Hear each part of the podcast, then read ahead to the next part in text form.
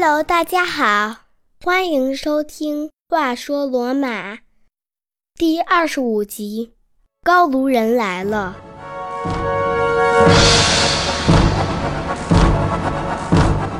在上一集节目中，我们说到马尔库斯·弗利乌斯·卡米卢斯在征服了维埃城之后，一夜之间把罗马的面积和人口都翻了一番。而他自己在这场胜利后不久，迫于形势，选择了流放出罗马城。而罗马多年来的对手维埃城被征服后，几乎可以说变成了一座鬼城。在第二十四集维埃战争结尾处提到过，靠耕地为生的农民被留在了已经被洗劫一空的维埃城。是的。那些农民起初并没有受到罗马方面的干扰，继续着他们自给自足的生活。然而，这看似平静的生活很快引起了罗马少数贪心的元老的注意。他们的农场、维持生计的所有东西都被夺走。事实上，战后新并入罗马管辖的大部分土地和利益都落入了一小部分贵族手中。罗马觉得他们在财富、权力和能力上都胜人一筹，冠绝群雄。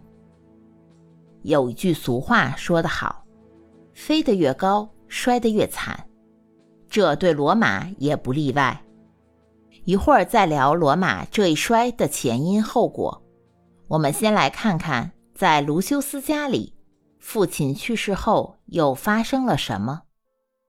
卢修斯的父亲马尔库斯去世当天早晨，他收到了从迦太基快马送来的两封信，一封家书，一封密函。当时，虽然他认出了卷在家书里的另一封密函是有元老院红色封印的，但他还是要先处理完父亲的后事，等到他一个人的时候，安静下来再看。此时，卢修斯坐在窗前，打开卷轴。明明信上写着要交给元老院的帕皮里乌斯元老，可怎么会和马西亚从迦太基寄来的家书卷在了一起，到了他的手中呢？他百思不得其解。读了里面的内容后，更是一头雾水。这封密函。是给罗马发来的一个严肃警告，里面还提到了有两个卢修斯听都没听说过的部落组成了联盟，要来攻打罗马。他决定给自己一点时间，先来想想到底怎么办。不久前，他才和卡米卢斯一起征服了维埃，想到和卡米卢斯并肩作战的情景，不由得叹了口气，心想。如果卡米卢斯还在罗马，他也就不会这样困惑了。他从维埃城带回来的二十几个奴隶中，一个拉丁裔的女奴和他走得很近。上集中就说到了她，这个女奴名叫埃莲娜。正当卢修斯面对这封密函不知所措的时候，埃莲娜出现在了房门口。他没有停下手中的活儿，用一种特别随意和自然的口吻说：“主人，如果你的父亲还活着的话，我想就算是生死攸关的事情，他也不可能去向贵族求助。我又不是我父亲。”卢修斯立即不假思索的反驳。说完。他意识到，这正是埃莲娜在暗示他，他应该去找元老院的贵族元老，把密函中的信息快速且如实的传递给统治阶级。可是他还是想不通，这么一个关乎罗马命运的消息，怎么会发给他这么一个不起眼的盾牌皮带和围攻射弹器配件的承包商呢？对罗马来说，这个消息或许真的意味着凶险，他真的是要立即做点什么。你可能会觉得奇怪，这个维埃抓来的女奴怎么什么都懂？埃莲娜在维埃陷落之前并不是奴隶，她之所以被抓了，是因为她当时被困在了烧着的房子里。卢修斯一直觉得他似乎知道很多，很想放下面子去和他商量自己拿不定主意的事情。埃莲娜这个名字来自拉丁语阿丽亚娜 （A E L I A N A），和我们熟悉的埃涅阿斯同样，在拉丁语中，A 和 E 连在一起，放在名字的开头。第一个字母 A 不发音。埃莲娜在拉丁语中是太阳的意思。是时候来看一看上一集提到的拉丁语单词了。上一集我们给出的是 vegetus，在拉丁语中这是一个简单的名词，在英语中这个词依然存在，而且拼写是一模一样的。是一个使用频率较低的生僻词，意思和拉丁语中的一样，表示婴儿的哭声，特别指新生儿的第一声啼哭。多说一点，在古罗马存活下来并不是一件容易的事，婴儿的死亡率很高，这就压低了平均寿命。即使是在共和国早期，男性的平均寿命是二十五至三十岁。女性的平均寿命是三十至四十岁，但是如果孩子能顺利长到十岁以上，他就有可能活到五十甚至六十岁。下一集节目是第二十六集，是数字十三的倍数，和第十三集一样，我们将有一期特别节目——年度工作报告，公元前三百九十年，请你和我一起。去看看在这一年的世界是什么样的。本集给出的拉丁语单词是 praedium P R A E D I U M，。在第二十七集节目中，我会详细解释这个词。着急想知道的听众，可以在我的微信公众号“话说罗马”中查阅到这个词的含义。也可以查到很多和节目相关的资料，你只需要在微信中搜索公众号“话说罗马”，点击关注，在公众号下方的菜单栏“话说罗马”中进入播客主页，就可以看到每一集对应的内容，或者登录我的网站三 w 点话说罗马点 com。我再重复一遍，三 w 点。话说罗马的全拼点 com。现在我们回到罗马，此时的罗马危机四伏，在意大利半岛上发生了几件大事。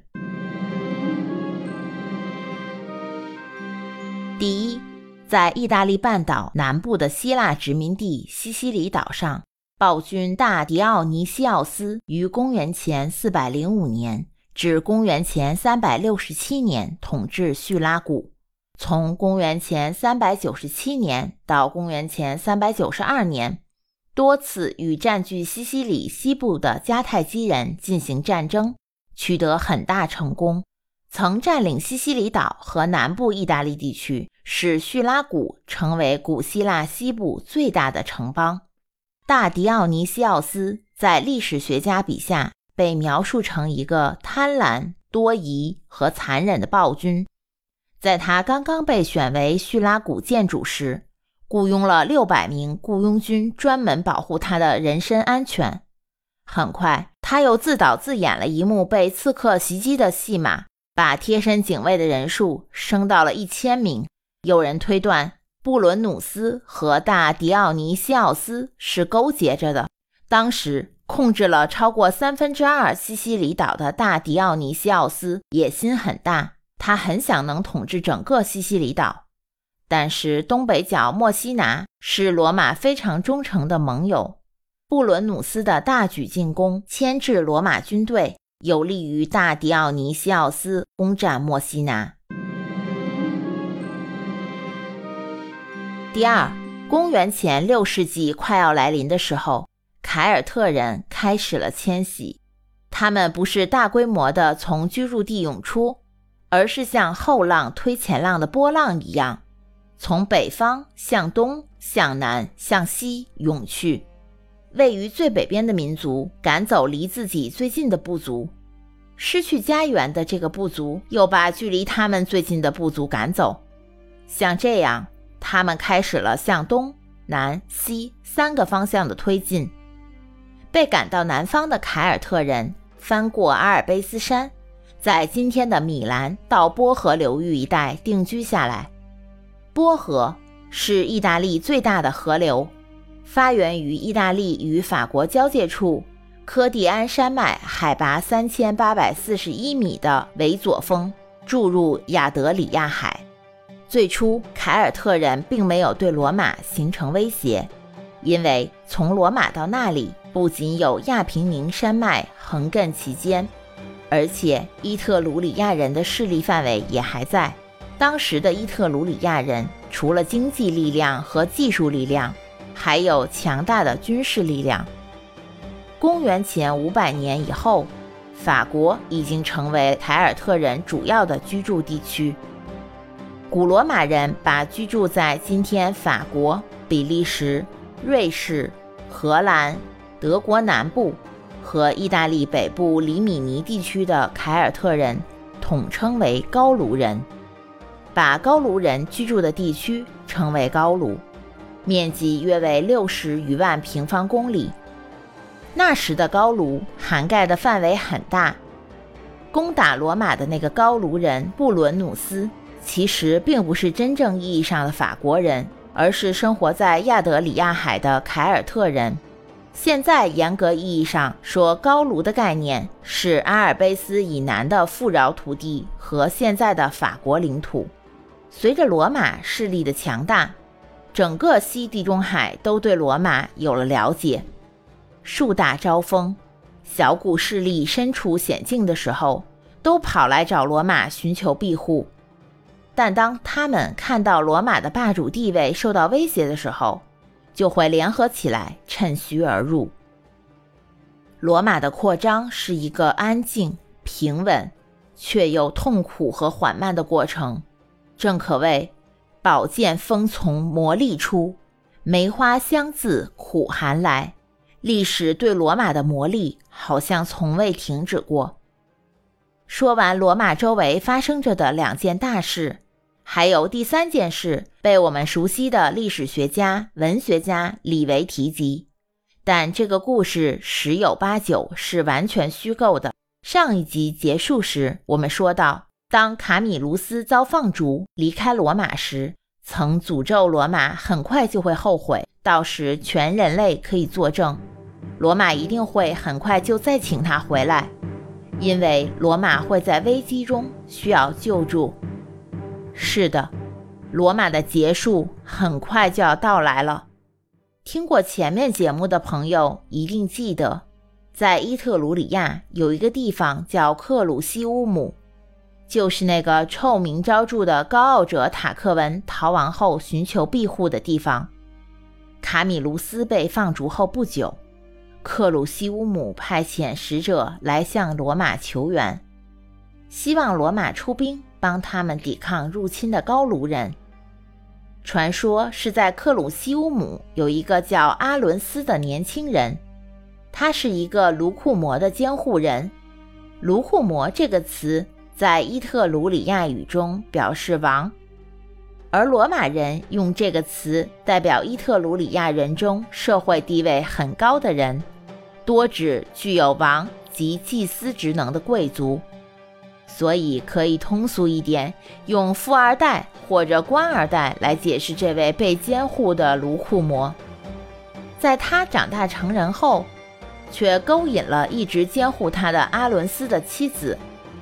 阿伦斯咽不下这口气，但单凭一己之力又不能报仇，于是他就怀揣着伊特鲁里亚的美酒、鲜果、橄榄等特产去吸引高卢人，怂恿他们跨过阿尔卑斯山，占领伊特鲁里亚人富饶的土地，进攻克鲁西乌姆。就连作者李维自己也在罗马史中对于这个传说故事，他仅仅持不否认的态度。很明显，那些进攻克鲁西乌姆的人不是第一个跨过阿尔卑斯山的人。在他们进攻克鲁西乌姆和攻占罗马前的两个世纪，高卢人就已经进入意大利了。罗马人一直以来称高卢人为野蛮人。是因为高卢人都是普通的雇佣军，他们打仗不是为了保家卫国，他们所关心的只有黄金。高卢人不算是一个民族，也不算是一个部落，更谈不上团结一心。恰恰相反，只要有金子可捞，不分文化、宗教或者民族，一概可以杀。在揭开高卢人入侵罗马的故事前，有几个问题我想提前列出来梳理一下。第一，洗劫是在什么时候发生的？第二，高卢人为什么要选择罗马下手？第三，入侵人数是多少？而罗马的防御人数又是多少？第四。高卢人是怎么到达罗马的？从哪儿进入的？第五，高卢人的洗劫怎么又以离开罗马告终？第六，一切结束后的罗马面临着什么样的下场？这些问题你将在节目中一一找到答案。高卢人大战罗马的故事将用三集节目给大家讲述。回到公元前三百九十一年，故事从高卢人悄无声息地把一万两千名士兵从亚得里亚海海岸转移到克鲁西乌姆家门口开始。当克鲁西乌姆人看到如此众多的敌人，而且这些人简直是奇形怪状，还拿着他们没见过的武器，伊特鲁里亚人的军队在波河两岸一再败退后。立即派遣使者向罗马求救。罗马元老院决定派马尔库斯·法比乌斯·安普斯图的三个儿子作为信使前往克鲁西乌姆一探究竟，要求他们要本着友好的态度，先同高卢人交涉，不要攻击那些丝毫没有侵犯意图的人。马尔库斯·法比乌斯·安普斯图在罗马任大祭司一职。这个职位是由罗马王政时期的第二位国王努马·庞培留斯创立的。他在罗马行使控制整个国家宗教的权力，位高权重，而且这是一个终身制的职位，就像现在梵蒂冈的天主教皇和美国联邦最高法院的九名终身法官一样。他的三个儿子分别是格涅乌斯。努美利乌斯和昆图斯，他们奉命前往克鲁西乌姆。其实，如果他们的脾气不要像高卢人一样暴躁，或许真的可以用和平方法解决问题。当他们到达那里以后，意识到克鲁西乌姆的形势远远比他们想象的更糟，高卢的兵力已经延伸到了视线所及的所有范围。这样下去，必然能轻而易举地占领克鲁西乌姆。他们先是传达了罗马元老院的谈判精神，好战暴躁的高卢人做出了这样的回应：“你们既然愿意通过谈判而不是武力来保护你们的邻国，那我们也不拒绝提出和谈的条件。我们要求克鲁西乌姆人把超过其耕种能力的所有土地割让给高卢人。”但是，如果我们得不到土地，就要用武力来得到。罗马方面听了很是诧异，又问：“你们有什么权利来发动战争，以威胁土地的所有者割让土地？”傲慢的高卢人说：“我们手中的剑就是权力的象征，一切都应该是属于最勇敢、最强壮的人的，在这里是如此。”在世界上任何地方都该如此。这场本着和平原则的谈判没能达成任何协议。相反的，当高卢人明着说他们手中的剑赋予他们勇气和权力，来到克鲁西乌姆攻占这里的土地时，在谈判现场的人们就已经按捺不住了。起初是一片嘘声谩骂和言语声讨，几分钟后就是愤怒的拳头击打桌子的声音，再过几分钟。就是藏在长袍下的匕首、刀剑碰撞的声音。所谓的和平谈判演变成了克鲁西乌姆几代人都没见到过的最大的斗殴场面。参与斗殴的据说至少有几百人。三个罗马使节之一的昆图斯，他手中的长矛猛刺进了一名高卢将领的胸腔。这个人当场毙命，他偏偏是布伦努斯的军师。见到这个高卢人倒地身亡的那一刻前，我想斗殴现场的克鲁西乌姆和罗马人胸腔中的愤怒的鲜血都像罗马喷泉一样沸腾着。当时据说布伦努斯本人都吓得退了一步，停顿片刻。布伦努斯便率领谈判现场所有的高卢人退了出去。人们都有点茫然，不知道接下来会发生什么。这三位罗马使节感到大事不妙，全速赶回罗马复命。高卢人内部有人主张立即出兵向罗马进军，但长者们认为应该先和罗马一样，派人去提出正式抗议。要求他们交出那几个马尔库斯·法比乌斯·安普斯图的儿子。据李维记载，一天之后，高卢派来的人就到了罗马城门口，来到元老院。他们主张三名使节在克鲁西乌姆的所作所为违反了万民法，要求罗马把他们三个交出作为补偿。李维所说的万民法，又称各族法。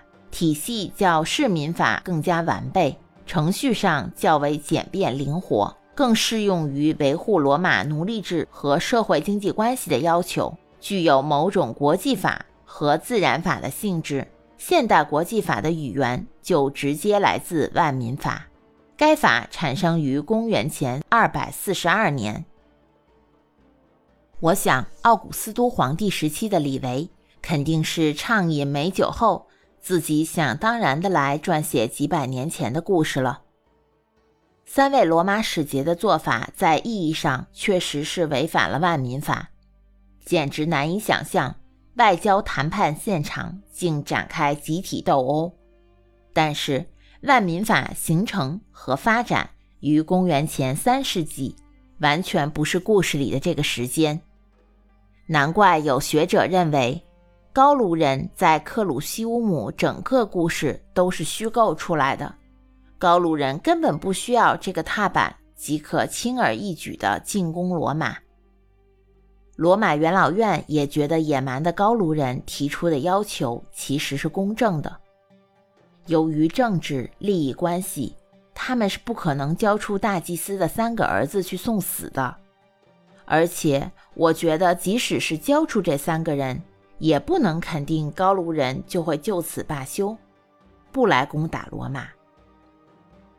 罗马出了奇招，把要来讨论定罪的三个人任命为下一年的军事保民官。高卢使节抓住这一行为是敌对的，公开声明要诉诸战争后，就空手离开罗马，返回军营了。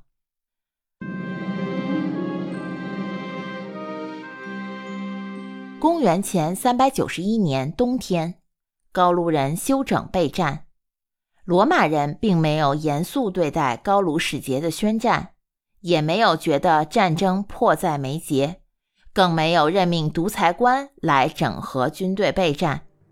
待到公元前三百九十年，高卢集结驻扎在克鲁西乌姆的士兵离开营地，浩浩荡荡地向罗马逼近。希腊的地理学家和编年史家斯特拉波是这样形容高卢人的：高卢人除去坦率和天性狂热之外，还极其轻浮，大言不惭。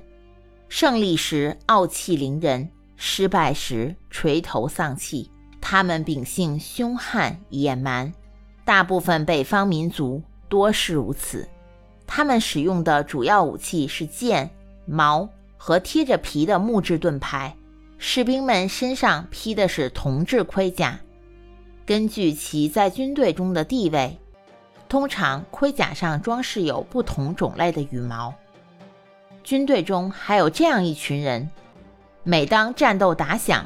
他们就脱去身上的衣服，只带着金项圈和壁花，投入战斗。从克鲁西乌姆到罗马大约有一百二十公里，中间既没有山脉相阻，也没有河流相隔。唯一有实力可以视为缓冲区的维埃，也早被罗马灭亡。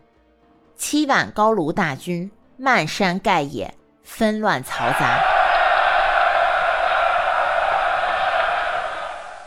所到之处的人们都闻声惊恐，四散逃跑。但高卢人用他们的实际行动告知世界，他们的唯一目标是罗马，因为一路上他们并没有伤及无辜，路上只用了三天半的时间。毫无准备的罗马方面急忙征兵应战，仓促间征集来的军队见到高卢大军，惊慌失措，数量上寡不敌众。再加上高卢人生性高大威猛，大多留着红色长发和蓄着浓密的胡须，挥舞着长剑，捶胸顿足地发出嘹亮的呼喊声，以鼓舞士气。这一切都是罗马士兵没见过的，他们惊慌恐惧到了极点。两军相遇于罗马城外阿里亚河。与台波河的交汇处，前前后后都已布满敌人。罗马的军事保民官没有时间安营扎寨，更不要说修筑掩护和撤退的防御工事了。连祈祷神灵的步骤都省略了，来不及得到神灵发出的吉兆，就开始列队布阵。不但命运神倒在了高卢蛮族一边，连他们的战术策略也高出一筹。在罗马军队里，上至将领，下级士兵，都没能表现出一点罗马人英勇善战的风格。他们惊慌恐惧，一心只想着如何逃命。罗马在高卢人四面八方的进攻下完全溃败。沿着河流往台伯河方向逃跑的士兵，要么是沿着河岸被敌人杀死，要么是不会游泳。火身负重甲就跳进河中，活活溺水身亡。逃进维埃城的好歹侥幸活了下来。维埃这座空城早已没有了抵抗能力，但这座城的防御建筑还是要比罗马完善一些。逃回罗马城里的士兵，甚至连城门都没关就躲进了城寨。这场战斗中，到底双方兵力多少？还有具体伤亡人数多少，现在已不得而知。但可以肯定的是，高卢人的兵力远远多于罗马人。据李维记载，罗马方面大多数人都从战场上逃到了维埃城，活了下来。他们没有返回罗马，所以罗马城中人们就认为逃回罗马避难的才是仅存的生还者。根据维基百科和战争史资料显示，对这场战斗发生的时间说法不一，唯有公元前三百九十年七月十八日这个日期被很多史学家提到。这一天后来被罗马人定为国耻日。在这里，我想接着讲一点儿。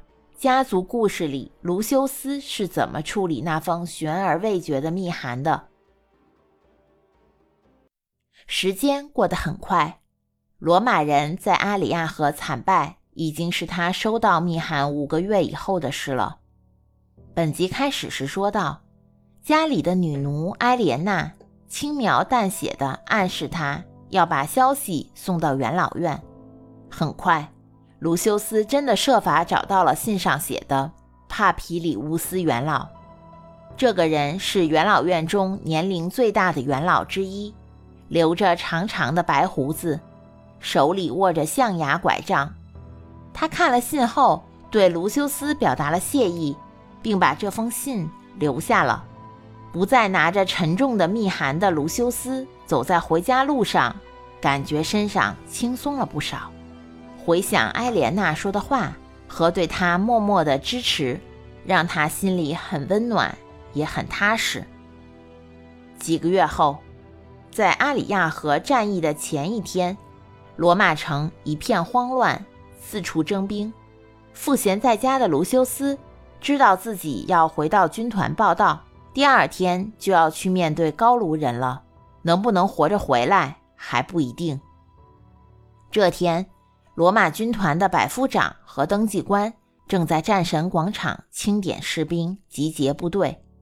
卢修斯让埃莲娜穿上一件新衣服，命令她不论发生什么都不要作声，一定要一直不说话。在罗马，主人对奴隶的命令，奴隶是会绝对执行的。他带着埃莲娜来到了战神广场，到登记官面前，他表现得非常平静，甚至用有一些冷漠的口气说。这是我的妻子，叫埃莲娜，来自维埃的一个拉丁裔贵族家庭。我在去南部卡普阿采购皮革材料时结识了她，并在那里登记结婚，所以罗马城没有我们的结婚记录。埃莲娜听了，激动地流下了眼泪。登记官看着这位一言不发的妻子，感觉很诧异。盘问了卢修斯几个问题，最后卢修斯不得不撒谎说，帕皮里乌斯元老在卡普阿时曾批准他们成亲。没想到登记官一听到帕皮里乌斯元老的名字，便不再有任何问题了，顺利的把他们的婚姻关系登记在册。卢修斯补充道。登记完，我就去阿里亚河部队备战。走在回家路上的两个人，谁也没有说话，他们心里却都不平静。卢修斯想起了父亲曾对他说：“做什么事情不要半途而废。”当时他并没有全懂，现在终于感觉豁然开朗，长出了一口气。埃莲娜默默地对自己、对神灵发誓，她将用她的一生去爱他、服从他，做一个好妻子，并祈求神灵让她给卢修斯生很多个儿子。当他们走过城门时，看到恐慌中四散奔走的罗马人，有人要逃到维埃去，也有人要逃到伊特鲁里亚南端的一个叫塞西亚的城市。他们看到维斯塔真女祭司正在把维斯塔神庙里的圣火火种，还有他们能搬运的所有圣物向贾尼科洛山转移。传说当时有一个名叫卢修斯·阿尔比努斯的平民，正赶着马车运送自己的妻儿出城逃难。他主动让家人下车，用自己的马车帮助祭司更多、更快地搬运圣物。还把一部分能带走的转移到了塞西亚城。这个人和李维记载的公元前三百七十九年保民官马尔库斯·阿尔比努斯应该是同一个人。很快，卢修斯就换上了战服，拿起武器准备出发了。出发前，他和埃莲娜四目相对，卢修斯只说了一句话：“致为爱。”没有拥抱。没有亲吻，但他们心里都知道该怎么做。这一别，或许就成了永别。第二天，阿里亚河，罗马惨败，逃回来的罗马人大门都没顾得上关，就躲进了城寨。随后赶来的高卢人都不敢相信胜利竟可以获得的如此轻松。布伦努斯看到罗马城的八个城门。城门大开，无人把守，决定暂时在城外扎营观望一下，怀疑是罗马人设下的陷阱。然而哪有什么陷阱？高卢人竟可以大摇大摆地进去。对罗马城来说，高卢人真的来了。下一集是我们的特别节目，节目将从高卢人洗劫罗马开始，还要去看看在罗马大败的同时，世界上还发生着什么。请跟随我们的故事，周游迦太基、希腊、西西里岛、马其顿。波斯、埃及、英伦三岛和西班牙，更精彩的故事，敬请收听第二十六集年度工作报告：公元前三百九十年。感谢大家收听，我们下集《话说罗马》再见。